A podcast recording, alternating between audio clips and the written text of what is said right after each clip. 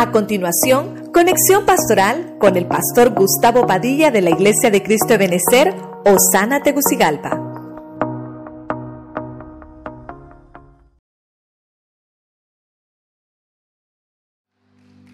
Los hogares de José. Número uno, el de los abuelos. No era hogar. Era el hogar donde había idolatría, adivinación, practicaban, hermano, hechicería, ocultismo. Y tuvo que salir de ahí Jacob porque decía, no le quiero dar este hogar a José. Es no vivir en casas ajenas, hermano. No vivas en lugares donde sabes que el ambiente y la atmósfera es contraria a los designios de Dios. Número dos, luego habitó, dice Jacob, llevó a toda su familia a Canaán y ahí creció José. Pero dice la Biblia que había preferencia paterna. Y eso le causó problemas a sus propios hermanos. Hermanos lo dañaron, hubo violencia doméstica, porque hasta lo tiraron en una cisterna. Número tres, eso llevó a que se rozara con madianitas, a ser un nómada. Eso no es un hogar. Dios tiene mejores planes para sus hijos. Y luego de eso, hermano, dice que lo vendieron a Potifar y Potifar lo tenía como sirviente de su casa, pero ese no era el hogar de él. No dejemos, hermano, que en un matrimonio entren personas que no pertenecen al círculo familiar.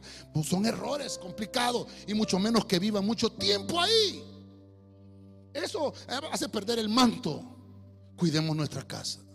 Número 5, luego, hermano, lo tuvieron que meter a la cárcel, donde tenía los derechos limitados era inocente.